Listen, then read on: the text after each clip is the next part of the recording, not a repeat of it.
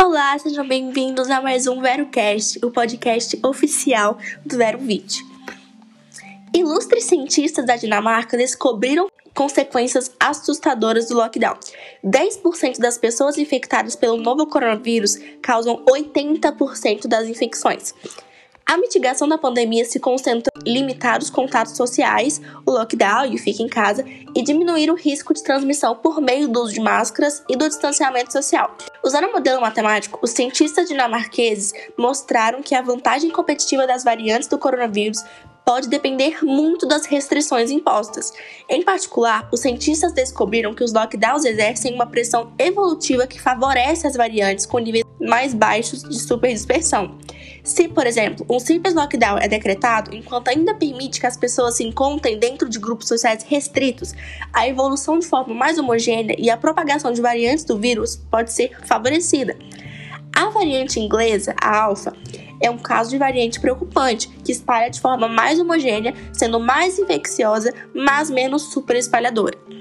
Os autores sugerem até que, se as escolas estiverem abertas, os mutantes que se espalham mais facilmente entre as crianças podem ser selecionados, enquanto o alto isolamento de indivíduos infectados pode tender a favorecer variantes mais homogêneas que separam temporariamente a transmissão da doença do desenvolvimento de sintomas.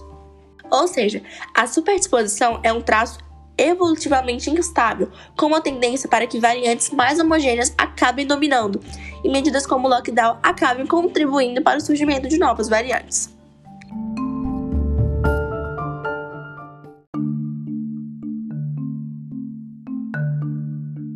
De 2 a 10% das pessoas infectadas pelo novo coronavírus causam 80% das infecções, foi o que encontrou esse estudo de Israel. Foram realizados 212 sequenciamentos genéticos do novo coronavírus e usados para realizar uma análise abrangente para rastrear as origens e a propagação do vírus. Foi descoberto que os viajantes retornando dos Estados Unidos contribuíram significativamente para a disseminação do vírus em Israel. Usando análises genéticas, foi estimado que uma pessoa infectada era capaz de infectar em torno de 2,5 pessoas, caindo em mais de dois terços após a implementação de medidas de distanciamento social. Além disso, também foi relatado que entre 2 a 10% dos indivíduos infectados eram responsáveis por 80% de novos casos.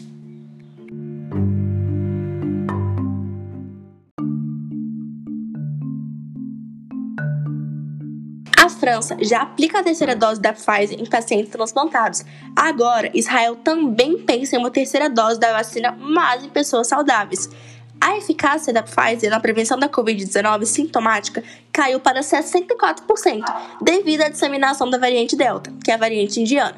Israel está enfrentando uma nova onda do coronavírus, mesmo com quase 60% da população totalmente vacinada.